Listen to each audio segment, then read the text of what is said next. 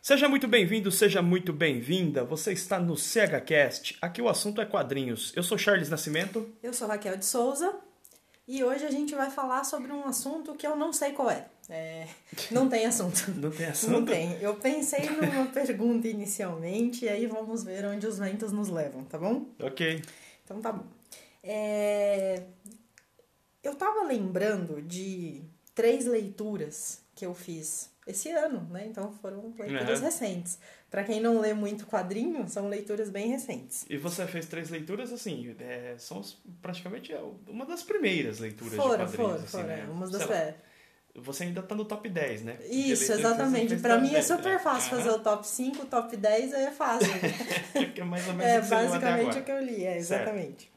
É, e aí, eu fiquei pensando se existe, dentro do colecionismo, uma hierarquia relacionada à escrita.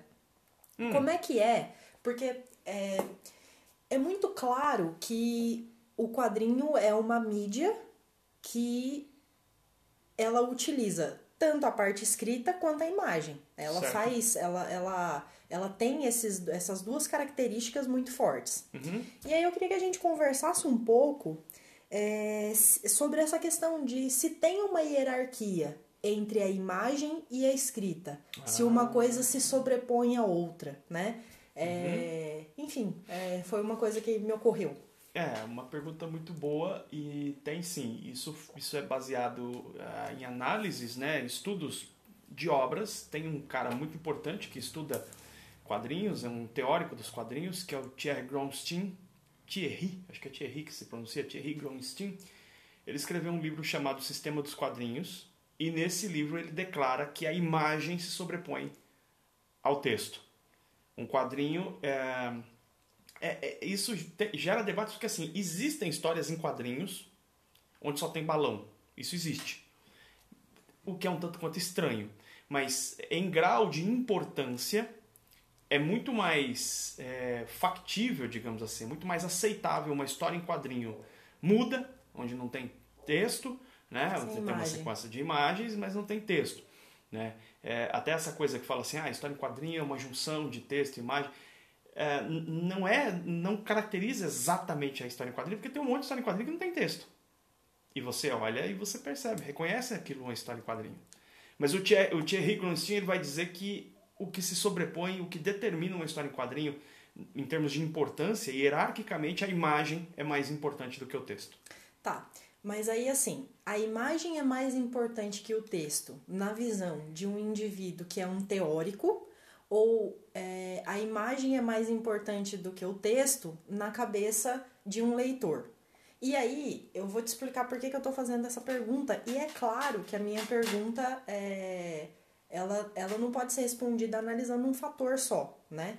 Mas por que, que eu tô perguntando isso? Porque eu tava dando uma olhada nos vídeos do seu canal, de outros canais, e aí, por exemplo, fica evidente que quando aparece uma resenha de uma obra, por exemplo, aqui, Hum, que tem pouco texto, ou de Certo. uma obra, por exemplo, é, aqui do Richard Maguire, né? isso, é, ou um pedaço de madeira e aço, Uhum, é, ou solitário, certo. o número de visualizações cai em relação a outras obras que têm mais texto. E aí é, é claro que o fator temático influencia, que tem uma série de coisas. Certo. Mas só para retomar a pergunta, a imagem ela se sobrepõe na cabeça do leitor ou a imagem se sobrepõe através de um viés teórico? as duas coisas. A imagem ela se sobrepõe para o leitor, porque se não fosse isso, é preferível ler poesia. É, existem literatura tradicional. Mas o quadrinho não é literatura. Isso é uma coisa que muita gente que é, avança no- nos quadrinhos tem essa ideia, né? A, a, a teoria do quadrinho, a teoria já provou, e isso não precisa teoria provar, é só olhar que você vê que a dinâmica de transmissão de informação de um quadrinho é diferente de literatura. O quadrinho ele tem o elemento literário, ele tem textos, mas esse texto por si só não caracteriza o quadrinho enquanto literatura. Porque a- o grau de importância, inclusive para o leitor, é o, o, o- é o desenho, é a arte. A arte torna-se mais relevante nesse processo porque é a arte que constrói a dinâmica da história. Lógico, em conjunção com o texto, mas a arte tem uma primazia, inclusive para os leitores de quadrinhos. Né? E a questão que você fala de ter visto que há alguns quadrinhos que têm é, pouco texto, tem menos visualização. Não, na realidade é, tem menos visualização por outros fatores. São obras que as pessoas de repente não conhecem tanto, não dão tanta atenção. Por exemplo, aqui do Richard Maguire é uma obra simplesmente genial.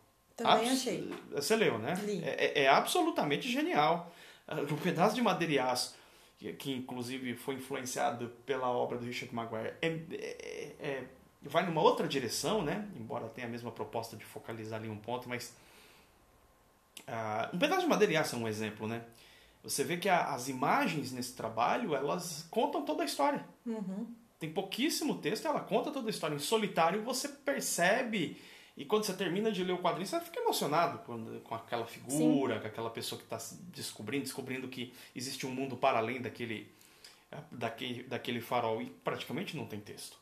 Se aquilo fosse aqueles sentimentos, aquela profundidade, digamos assim, psicológica que o Chabuté consegue colocar no personagem, fosse produzido aquilo através de textos, seria um volume de, de palavras muito maior. Sim. Ele consegue, com a habilidade do traço, transmitir todos os sentimentos, deixa a gente angustiado. A gente não vai dar spoiler aqui, mas no final, é, no final do Solitário, você tem aquela sensação de angústia, né? Pelo que pode acontecer com o personagem você sente uma compaixão pelo personagem, você, você fica, fica, feliz. Com, sim, você torce pelo personagem. Você torce pelo personagem. É, rapidamente você se conecta né, a todos os personagens. É, não precisam de. Não, não, perdão, não precisa de muitas cenas para que você consiga ter essa conexão.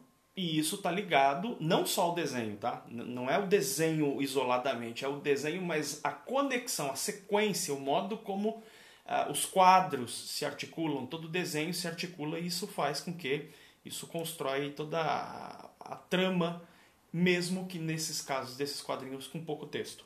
Então não, então por isso que você explicou e falou, não há um preconceito dentro do mundo dos quadrinhos com um quadrinho que tenha pouca parte escrita e que seja mais imagens. E eu tô falando isso porque assim, eu não me lembro de ter visto em nenhum momento Uh, por exemplo, um, quadrinho de, um quadrinho de super-herói onde tem a mesma perspectiva do aqui ou de um pedaço de madeira e aço. Não, existe. Existe? Existe, assim, histórias isoladas, mas existem histórias com, com, sem, sem balão e tal. Existem. Não tem uma obra. Eu não, não me lembro de ter visto uma obra completa, assim, uhum. com pouquíssimo texto, como o caso. Mas certamente tem. Eu não me lembro, mas certamente tem. É, é porque tem, tem uma variação, né? Isso é importante dizer. Os quadrinhos de super-heróis, principalmente da década de 70, 60, 70, eles eram muito carregados de texto.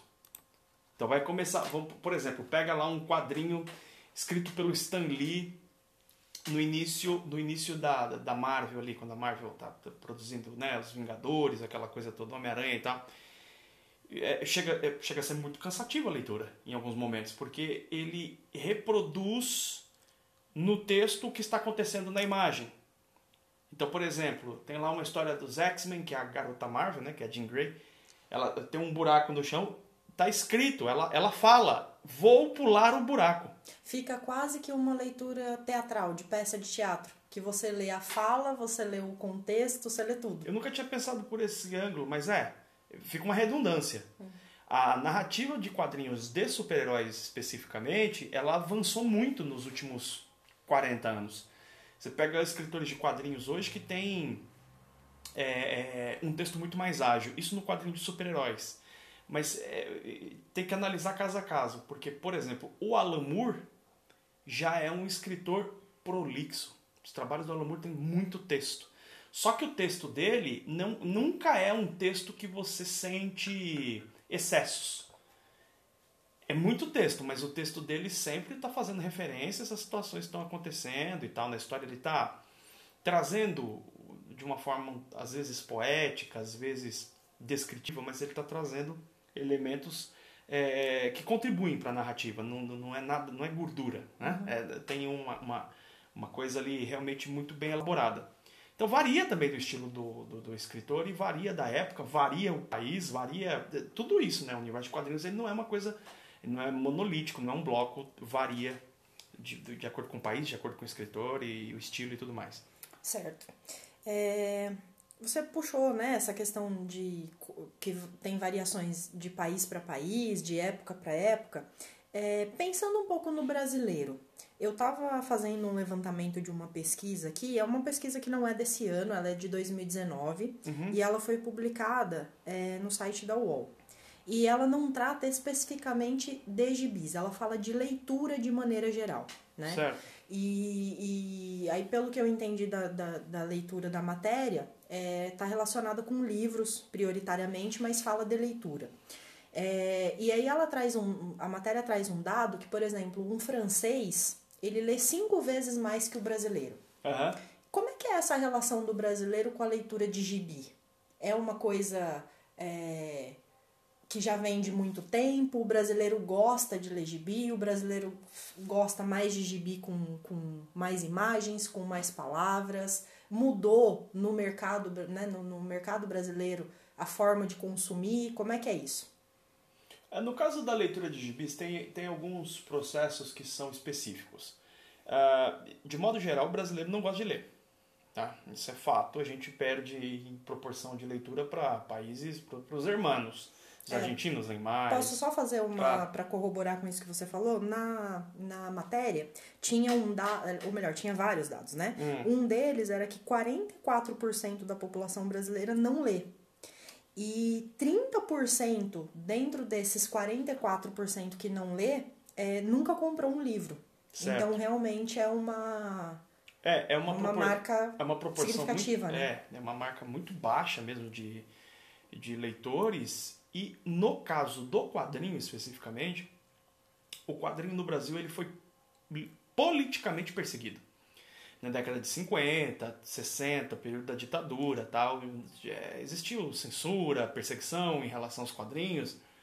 Uh, tem a ver com uma série de fatores, dentre eles, acho que dá para falar aqui rapidamente. Na década de 50, na, nos Estados Unidos, teve toda uma caça às bruxas contra os comunistas, por conta daquela é, daquela política direitista radical do, é, do McCarthy, Joseph McCarthy lá. Uhum. Ele estava perseguindo os, os, comunistas e tal. E na época, nos Estados Unidos, teve comissões do Senado que estavam discutindo sobre a violência juvenil, as causas da violência juvenil. E uma das coisas que foi apontada como causa da violência juvenil foi a leitura, a, a leitura de quadrinhos. A leitura de quadrinhos foi condenada. E somado a isso, mas no Brasil teve um movimento próprio disso também. Na mesma época, um movimento próprio que foi somado ainda ao que estava acontecendo nos Estados Unidos. Então, no Brasil teve uma perseguição contra quadrinhos de várias autoridades públicas. Uh, se eu não me engano, isso está bem descrito no livro do, do Gonçalo Júnior, A Guerra dos Gibis. Se não me falha a memória, por exemplo, Carlos Lacerda, violento contra os quadrinhos. Tinha gente que defendia também. Uhum. Mas existia uma grande proporção de pessoas que atacavam os quadrinhos como causa da violência, causa do emburrecimento, uma série de debates nesse sentido, coisa que foi derrubado, felizmente, por vários teóricos, estudiosos, mostraram já por A mais B que, muito pelo contrário, o quadrinho desenvolve imaginação, desenvolve capacidade de, de, de, de raciocínio, enfim, né? isso aí já foi é, é bastante derrubado. Mas teve uma campanha de professores, intelectuais, políticos, autoridades religiosas. E essa ideia está muito impregnada na cabeça do brasileiro. Muito impregnada ainda. Então, assim, você tem um, um povo que mais da metade não lê, né? Uh, ou perto da metade aí, é, né? Perto, 44%. 44%. Né? Perto da metade nunca comprou um livro. Né? E aí você tem que fazer um duplo convencimento. Em primeiro lugar, de que é importante ler. Né? É, existe uma proporção enorme de pessoas que não sabe, assim, ou nunca se deu conta, ou não teve oportunidade, sabendo, né? As razões são múltiplas, mas que não, não tem acesso à leitura, que não tem acesso ao livro, que não tem o hábito da leitura. Aí você tem que fazer uma dupla, é, é, é um duplo convencimento de mostrar para as pessoas, né? E aí inclui inclusive pessoas letradas, pessoas que leem. Existe um monte de pessoas que que são letradas, que são leitoras e tal, e que não faz a menor ideia de como que o universo de quadrinhos é vasto. Muita gente entende que o universo de quadrinhos é o quê? Ah, é, é super-herói e, e turma da Mônica e tio Patinhas e é isso. Posso pedir pra você contar uma história? Claro. É, você me contou uma história um dia desses, no mínimo interessante. É a Hum. história com o meu irmão. É que ele, ele tem uma fala que é engraçada, né? Parece que É, o tempo parou. O irmão, o irmão da Raquel é um homem, ele deve estar o quê? Com 55 anos agora, mais ou menos. E eu tava na casa da, da minha sogra e eu tava com um gibi do Batman, um encadernado assim, um bonitão, assim, um capa dura. E chamou a atenção dele e ele olhou e falou assim pra mim, o que, que é isso? Eu falei, não, eu mostrei assim a capa pra ele, daí ele não quis nem pegar assim, né, porque ele, sei lá, achei que ele ficou meio receoso de estragar alguma coisa assim. Ele só olhou a capa, né? E era o gibi do Batman e tal. Ele falou assim: Nossa, é do Batman! Eles voltaram a publicar! assim, é muito louco isso. E é, é, um- é um cara que lê, é um cara que Sim. tá, né? Não é um cara desconectado. Né? Teve uma história também com a sua tia, que veio aqui e falou assim: Nossa, que, que, que, que é isso? São livros e tal. Eu falei: Não, são quadrinhos. E ela não entendeu o que, que, é quadrinho. Entre leitores de quadrinhos, por exemplo, os próprios leitores de quadrinhos fazem uma diferenciação que é é até certo ponto falsa. Por exemplo, fala assim: Você coleciona quadrinhos? Não, não coleciono quadrinho, eu coleciono mangá. Mangá é quadrinho. Isso é, uma, é um mangá, é um quadrinho. É, é, é, é um quadrinho japonês. É, é- é Cria-se essa distinção por falta de entendimento, de conhecimento mesmo do, do universo de quadrinhos. E isso é, existe em outros lugares do mundo, mas em outros lugares não. Por exemplo, você vai na França, França, Bélgica, outros países, a tua própria Itália, tem uma cultura muito forte de quadrinhos. A Argentina tem uma cultura muito forte de quadrinhos. As pessoas entendem, né? Assim, socialmente as pessoas entendem que o quadrinho tem valor, que ele pode ser um meio de discussão política. Tem um monte de gente que lê quadrinho, tem um monte de leitor de quadrinho que não sabe que o quadrinho, por exemplo, pode discutir sobre é, sobre questões da vida, sobre questões de sentimento. Tem um monte de leitor de quadrinho que não sabe disso. E eu já vi, infelizmente, né, um ato assim, um gesto de, de, de. Nossa, um gesto que precisa ser repensado, de leitores de quadrinhos debochando, às vezes, de quem está lendo um quadrinho mais reflexivo, como se não fosse quadrinho. Não, quadrinho é super-herói, é só para diversão. Quem, quem, quem disse isso? Não, quadrinho ele pode ser entretenimento, pode ser diversão, mas ele pode ser, ele pode trazer uma mensagem mais profunda, pode ser um quadrinho biográfico, pode ser um quadrinho jornalístico que retrata situações de conflito. É, é- essa minimização do quadrinho dificulta. Então, voltando lá na pergunta, me alonguei, mas é o seguinte: existe um primeiro passo que é explicar para a população brasileira de forma geral que fala assim, ah, tem que ler, que é bom ler, né? É bom ler, é bom, é bom, é significativo para sua vida. Seria bom se você aderisse a esse hábito. E aí você tem que fazer um segu- uma segunda etapa, né?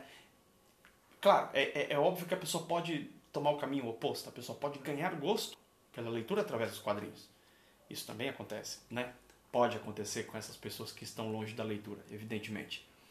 Mas mostrar que o quadrinho é, é- ele é uma mídia diferente dos livros, ele é uma coisa diferente e tem a sua importância, tem o seu enredo próprio, tem a sua construção própria, tem a sua própria linguagem. Legal. É, Eu não sei nem se é uma pergunta. É, Quando a gente pensa em educação, e especialmente em educação infantil, é, depois isso acaba se perdendo, infelizmente, mas sobretudo na educação infantil, tem um termo bem utilizado que é, é leitura para deleite. Né? Então é, é uma leitura que não necessariamente ela não vai te dar uma informação precisa, ela não vai te profissionalizar, nada disso, mas ela causa um prazer. E o quadrinho está relacionado com uma leitura para deleite? É, especialmente.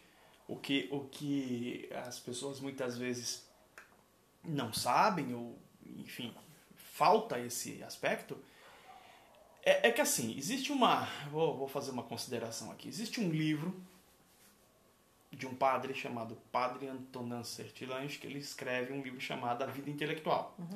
Nesse livro, o padre divide a leitura em quatro tipos de leitura. Ele diz que tem uma leitura que é formativa, aquela leitura que a pessoa está fazendo por uma questão profissional, ou precisa aprender uma matéria, enfim. Existe uma leitura informativa, que é uma leitura rápida, que visa realmente trazer uma informação que não necessariamente tem uma profundidade da formação uh, profissional, coisa do tipo.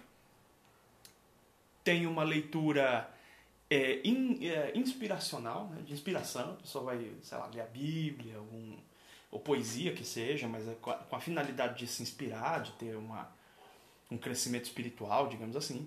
E tem uma leitura que ele chama de, leitura, não, não, é leitura de deleite, mas é essa a proposta, é uma leitura de lazer, uhum. é uma uhum. leitura de diversão. É uma leitura que a pessoa vai ler para relaxar. Ele coloca esses, ele faz essa divisão dessas quatro tipos de leitura. No meu entendimento, assim, para a maior parte das pessoas, o quadrinho ele só está na quarta categoria. Ele só é leitura de diversão. E isso eu me oponho. Falo, não, não, negativo. O quadrinho, ele pode sim ser uma leitura de diversão, é, é, sim, mas ele pode ser uma leitura de inspiração? Pode. Ele pode ser uma leitura de formação, inclusive? Pode. É, tem muitos relatos de pessoas que liam sentido de responsabilidade, de perceber que tem que agir é, é, claro que a leitura se tornou aí uma leitura formativa. Isso, pro ouvido de, muita, de muitas pessoas, é completo absurdo. Você fala assim, ah, a pessoa leu um gibi de super-herói e aquilo formou o caráter da pessoa. Uhum. Mas eu falei, isso é absurdo. Só que eu, eu posso provar por várias histórias que uma história em quadrinho tem, ela pode ter um caráter formativo e até inspiracional. Só para ficar em um exemplo, tem uma história do Superman que eu gosto muito, chamado Superman Paz na Terra e a base da história é o plot, né? É que o Superman ele quer resolver os problemas do mundo, ele quer ir lá e acabar com a fome repentinamente e tal, ele quer resolver o problema todo. E aí a história vai mostrar as consequências disso. Funciona ou não funciona? O super-herói ir lá e tomar essa ação das mãos de simplesmente ir lá e resolver tudo. É papel do super-herói fazer isso? Não é papel do super-herói? Isso gera uma série. Isso, é, essa história gera uma série de de conversas, de debates, de, de análise sobre a nossa própria vida. Quantos de nós muitas vezes queremos resolver o problema do mundo, né? Às vezes, sei lá, a gente tem um familiar, um parente, que ele está no tempo dele, está no ritmo dele, está no processo dele, e a gente se acha no direito de salvar a pessoa. Sem nem perguntar para a pessoa se ela quer isso, se ela quer a nossa, entre aspas, ajuda. Né? É, isso, essa história traz essa reflexão. Quer dizer, ela pode trazer se a pessoa se abrir para essa reflexão. Mas daí a pessoa pode ler Shakespeare, pode ler Dostoiévski e não se abrir para aquela reflexão e, uhum. e fica por isso mesmo.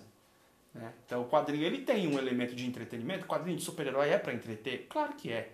Mas os quadrinhos, como linguagem, eles também podem ocupar essas outras categorias aí do Sertilange. Certo. Aí agora eu vou puxando esse assunto, eu vou mudar um pouquinho o direcionamento, que você estava comentando sobre é, essas possíveis quatro divisões é, da leitura, né? E falou um pouco sobre quadrinhos. E eu lembrei de uma situação é, quando eu estava fazendo graduação. Hum. Então, é, você já sabe, claro, mas vou só comentar com as pessoas que eu sou formada em História.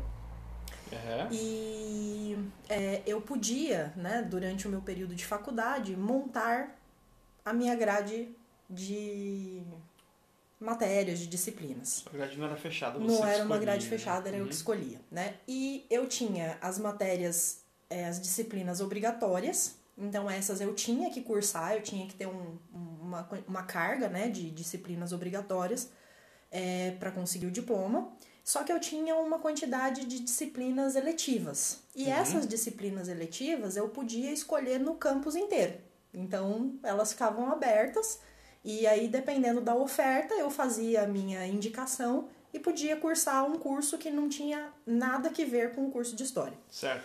E aí teve um, um, um, um semestre que eu resolvi fazer isso.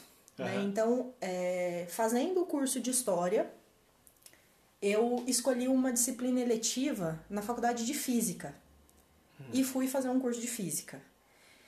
Essa história de você fazer um curso para deleite um curso de um tema que te interessa, o que, que você acha disso? Porque você falou da questão do duplo convencimento, né? Que às vezes você tem que convencer o brasileiro primeiro a ler, para depois você discutir leitura com ele. Certo. E eu tenho a sensação que existe um bloqueio, não, eu não acho que não é bloqueio, mas existe uma objeção em relação a curso, existe uma objeção em relação à ciência de maneira geral. Sim. Tem uma, uma, uma vocação, parece, né, cultural, popular, para um, um, um, trabalho mais manual, mas quando você pensa num curso, causa estranhamento que a pessoa faça um curso para simplesmente se aprofundar num, num, num, conteúdo que ela goste. Fica quase que uma coisa ofensiva, né? E o que, que você acha disso, assim? Faz sentido para você isso que eu tô falando? Sim. Porque eu causei estranheza quando eu fui fazer um curso de física. E, e eu me, me encantei porque, assim, eu sou péssima com matemática. Mas eu não sou pouco péssima, eu sou muito péssima. Então, qualquer coisa que tenha fórmula é, é difícil. Mas quando eu estava fazendo esse curso de física, eu descobri, por exemplo, uma série de conceitos filosóficos que eram aplicadas na física. E quando eu venci o meu preconceito de ir fazer uma matéria letiva na faculdade de física, eu percebi que física tem muito mais a ver com história do que eu sequer imaginava. É. Só que eu só pude experienciar essa essa vivência, né, ter essa experiência, quando eu entendi que sim, é possível você fazer um curso por curiosidade, é possível você fazer um curso porque você só, cresce, só quer se aprofundar no assunto, não necessariamente você precisa se profissionalizar, não necessariamente você precisa. Uh, eu eu vou, vou, vou responder, mas antes eu quero te fazer uma pergunta. Por que raios você resolveu fazer essa matéria de física? que, que foi que aconteceu para você decidir, você fazendo história, você se deslocar até outra faculdade para entrar num lugar onde você era ali o né, o patinho feio, ou seja, eu, em cursos é assim, né, o é. cara da humanas é o patinho feio dentro é. das exatas. Por que, que você foi fazer isso? É, eu fui fazer o curso de física primeiro porque eu, eu pude experienciar uma, uma, uma situação bem bacana na universidade que foi fazer iniciação científica. Então eu estava fazendo iniciação científica na facu pela faculdade de história com um professor específico orientando. E uma das coisas que estava ligada ao nosso trabalho de iniciação científica era fazer entrevistas em outros departamentos. Certo. E aí eu tive que fazer um, um trabalho no, no, departamento de física, mas que era um trabalho de coletar informações, não era nada disso. Só que daí eu tive contato com algumas pessoas, conversei com algumas pessoas e a gente foi trocando informações e eu falei, eu preciso vencer essa barreira, né, uhum, né? De. Uhum. Sou sabe, de humanas, sou de humanas no, no, no, e. Exato, certo, é, certo. precisava vencer essa barreira. Certo. E aí, quando abriu o semestre com a oferta de disciplinas eletivas, eu falei, por que não? Né? E fui fazer. E foi uma experiência super legal, porque é exatamente isso eu não tinha noção é, da quantidade de conceitos que tinha ali e foi uma experiência muito bacana, né? E, e foi isso. Foi, uma, é, foi quando eu pude, por uma situação que a faculdade de História me ofereceu, expandir meu uhum. horizonte. Então, eu saí da faculdade de História e pude conhecer outros, outras é, faculdades. Então, eu expandi né, o meu curso. E quando eu quis me é, eu quando eu quis me estimular, quando eu não quis ficar no lugar comum. Eu, eu, quis ter um, uma disciplina de física no meu histórico então, de história. O que acontece contigo que não acontece com muitas pessoas é que você se permitiu descobrir uma coisa nova. Uhum. É isso.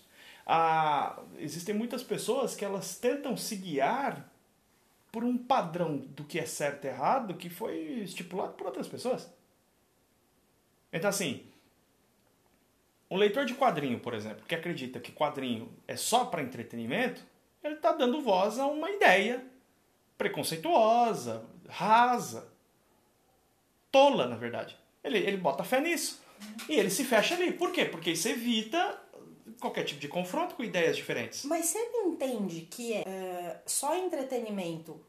Ok, porque é uma forma de ver. Eu acho que passa a ser problemático quando ele entende que é, é, é só entretenimento e qualquer um que ache que não é só entretenimento se torna um alvo, né? De Sim. ridicularização, de. Sim. Porque eu acho que é isso. Se a pessoa quiser entender como entretenimento, ou outro como formação, ou outro como pesquisa, não há problema, né?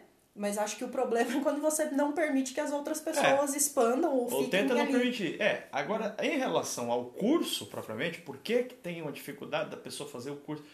Bom, va- vamos ser claros aqui. Tem uma parcela enorme da população que o, a- o interesse imediato é a sobrevivência. Isso conta, é evidente. Mas, uma vez que a pessoa entendeu que está num mundo onde existe uma internet, onde existe a possibilidade, tá tudo aí, não há mais desculpas para isso. Qualquer pessoa que tenha um, um smartphone com acesso à internet, não há desculpa para isso, exceto uma prisão mental. A pessoa está dentro da caixa mesmo. A pessoa está dentro da caixa.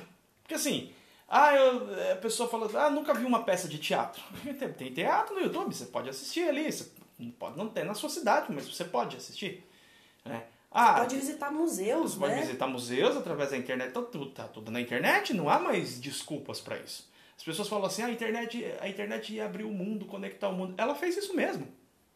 Agora, não dá para conectar se não há um terminal. Quer dizer, se eu não quero ah, ligar o computador para conectar com, com o mundo, eu não vou conectar nunca. Em relação à pessoa fazer o curso daquilo que gosta, eu acho que tem o medo da condenação social. Então, veja, eh, nós estamos vivendo num tempo absolutamente incrível nesse aspecto. As pessoas podem aprender Kung Fu pela internet hoje. Quer dizer assim, é claro que o ideal é ir para uma academia, aprender com uma pessoa e tal, mas vamos supor, a pessoa mora numa cidade onde não tem. A pessoa vai ter dicas de treino, ela vai ter. Ela vai ter uma iniciação nessa arte através da internet, através de comprar efetivamente um curso, que hoje tem essas possibilidades todas. As pessoas ficam receosas porque tem uma condenação exterior. Tem alguém que vai apontar o dedo e vai dizer: ah, isso é bobagem e tal. Eu nunca esqueço de, um, de uma situação. É, eu sempre lá no Instagram abro caixas de perguntas e teve uma pessoa que uma vez postou lá, né? É, os meus amigos dizem que eu sou. Era uma menina dizendo assim: olha, meus amigos dizem que eu sou burra e retardada porque eu coleciono quadrinhos. Eu falei: essas pessoas são seus amigos? Imagina os inimigos. Pelo amor de Deus! Bota fora esses picareta, que conversa é essa? Quer dizer, é, ah, não, pra, ser, pra, ser amigo de fulano de tal, eu não posso revelar pra fulano de tal que eu gosto de quadrinho. Olha- onde. Como é que essa pessoa. Ó, esquece quadrinho, vamos pensar o, conjunto da vida dessa pessoa. Como é que essa pessoa tem coragem na vida dela pra fazer qualquer coisa? Essa pessoa que passa por esse tipo de situação, é- é- ela, ela é uma vítima da sociedade. E quando eu digo vítima, não estou dizendo que ela está se vitimando, não é disso que eu estou falando, se vitimizando, né? não é disso que eu estou falando. Eu só estou dizendo o seguinte: talvez essa pessoa não tenha tido a, a atenção de que sim, é melhor ficar sozinho do que com amigos, entre aspas, dessa, dessa natureza. É melhor ficar sozinho. Porque como é que pode? A pessoa gosta de quadrinho, se interessa por quadrinho, aí vem, ah, isso é besteira, é, isso é coisa ridícula. São seus amigos? Essas pessoas não querem seu bem. As pessoas querem que você siga o que elas acham que é certo. Quando eh, elas também não sabem nada sobre o que é ninguém sabe, tá todo mundo batendo cabeça, mas tem alguém que se vê no direito de chamar de imbecil, pequeno, idiota, burro, não sei o quê, porque a pessoa gosta de quadrinhos. É claro que isso é uma prisão mental, é claro que isso é produto da ignorância que paira sobre esse país. Que, que paira pela, pela falta de cultura que a gente vê, que é uma coisa terrível nesse país. E que, infeliz, assim, se por um lado tem mais acessos com a internet e tal, por outro lado, pensando do ponto de vista governamental, só piora. Só piora. Então, é, eu, eu penso que as pessoas precisam vencer essas dificuldades, que é, é o que é. Não dá pra, e não dá para esperar que ações governamentais necessariamente vão melhorar, embora devesse, embora esse é o correto, mas infelizmente não, não vai acontecer do dia para noite. Então as pessoas precisam ir se conscientizando disso e dar vazão e valor para aquilo que realmente gostam, Sim. seja o que for. Né? Eu, eu me lembro de uma vez de ter assistido um, um vídeo de um homem que foi muito, muito comovente. O homem chora bastante durante o vídeo. um senhor já aí de seus quase 60 anos, contando que na época da escola ele tinha dificuldades extremas com leitura, com, com escrita, com contas, com toda a matéria. E aquilo para ele doía muito nele porque ele não conseguia, ele tentava, ele se esforçava, mas a coisa simplesmente não andava.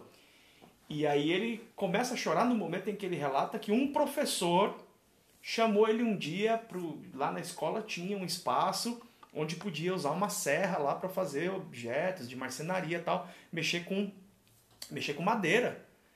E quando a, ali ele se descobre e assim o cara virou marceneiro, um grande marceneiro e trabalha com isso até hoje, já avançado na idade.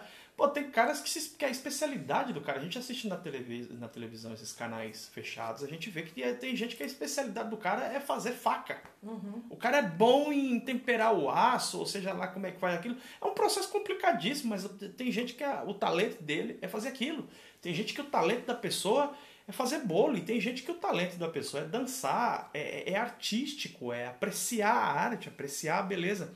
Isso é desvalorizado por uma imensa maioria de pessoas. Assim, as pessoas desvalorizam, muita gente infelizmente desvaloriza né? a pessoa que toca um instrumento musical, a pessoa que lê um quadrinho, a pessoa que lê. Às vezes já aconteceu comigo, pô, eu tava lendo um livro de literatura, as pessoas ficam né, fica lendo aí, tá como se fosse uma coisa uma coisa sabe? menor, né? Uma coisa menor. Eu, eu passei a família da minha mãe é, infelizmente, né, eles tinham uma ideia de trabalho braçal, são pessoas muito esforçadas, muito trabalhadoras, pelo menos a maioria, e tinha essa, tinha essa pressão quando às vezes eu era criança, eu estava lá na casa do meu avô. Tinha isso.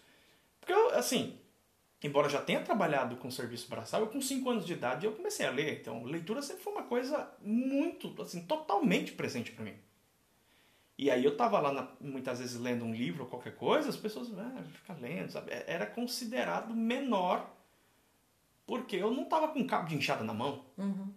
Ué, mas quer dizer que eu só sou gente se eu tiver no, no trabalho bruto? É, é, é, evidente que isso é uma, é uma forma muito apequenada de pensar.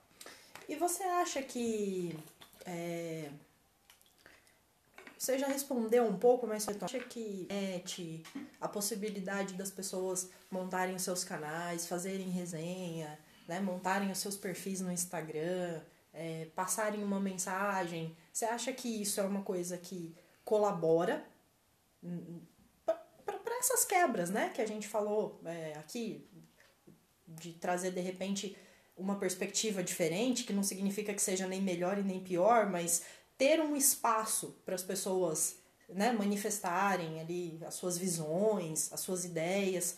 Como é que você vê isso?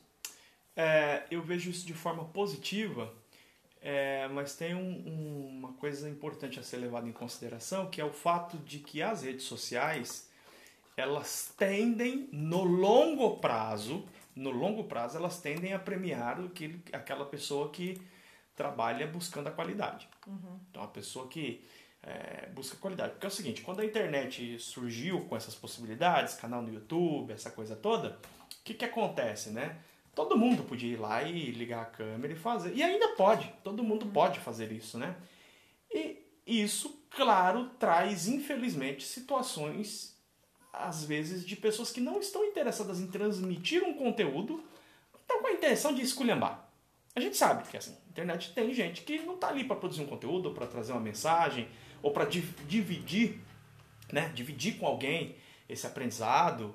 É... Não, tem gente que está pela esculhambação. Só que essas redes sociais, isso é, isso é muito interessante. YouTube está fazendo isso, Instagram está fazendo isso. Eles estão cada vez criando mais dificuldades para essas pessoas. Cada vez criando mais dificuldades para essas pessoas. Para realmente fazer um, um filtro. Essas redes sociais elas são um filtro né, para o conteúdo, porque uh, se você comparar, por exemplo, 10 anos atrás, as redes sociais elas tinham muito mais pessoas fazendo né, eh, loucura, né, xingamento e tal. E isso está sendo filtrado. Tendo dito isso, eu acho espetacular o fato de que as pessoas possam se manifestar e se reunir em comunidades. Né? Então, tem muita gente que começa a ler quadrinho e coisa e tal e quer falar sobre isso, quer comunicar sobre isso, faz isso lá no Instagram, no YouTube, no Twitter, sei lá onde. E vai ali, né, aos poucos, juntando uma comunidade de pessoas que falam o mesmo assunto. E muitas vezes as pessoas estariam completamente isoladas se não fosse a possibilidade da internet. É, e sendo de maneira respeitosa, isso é maravilhoso, né? Maravilhoso, maravilhoso. Bom, acho que era isso. É o isso. vento nos trouxe até aqui.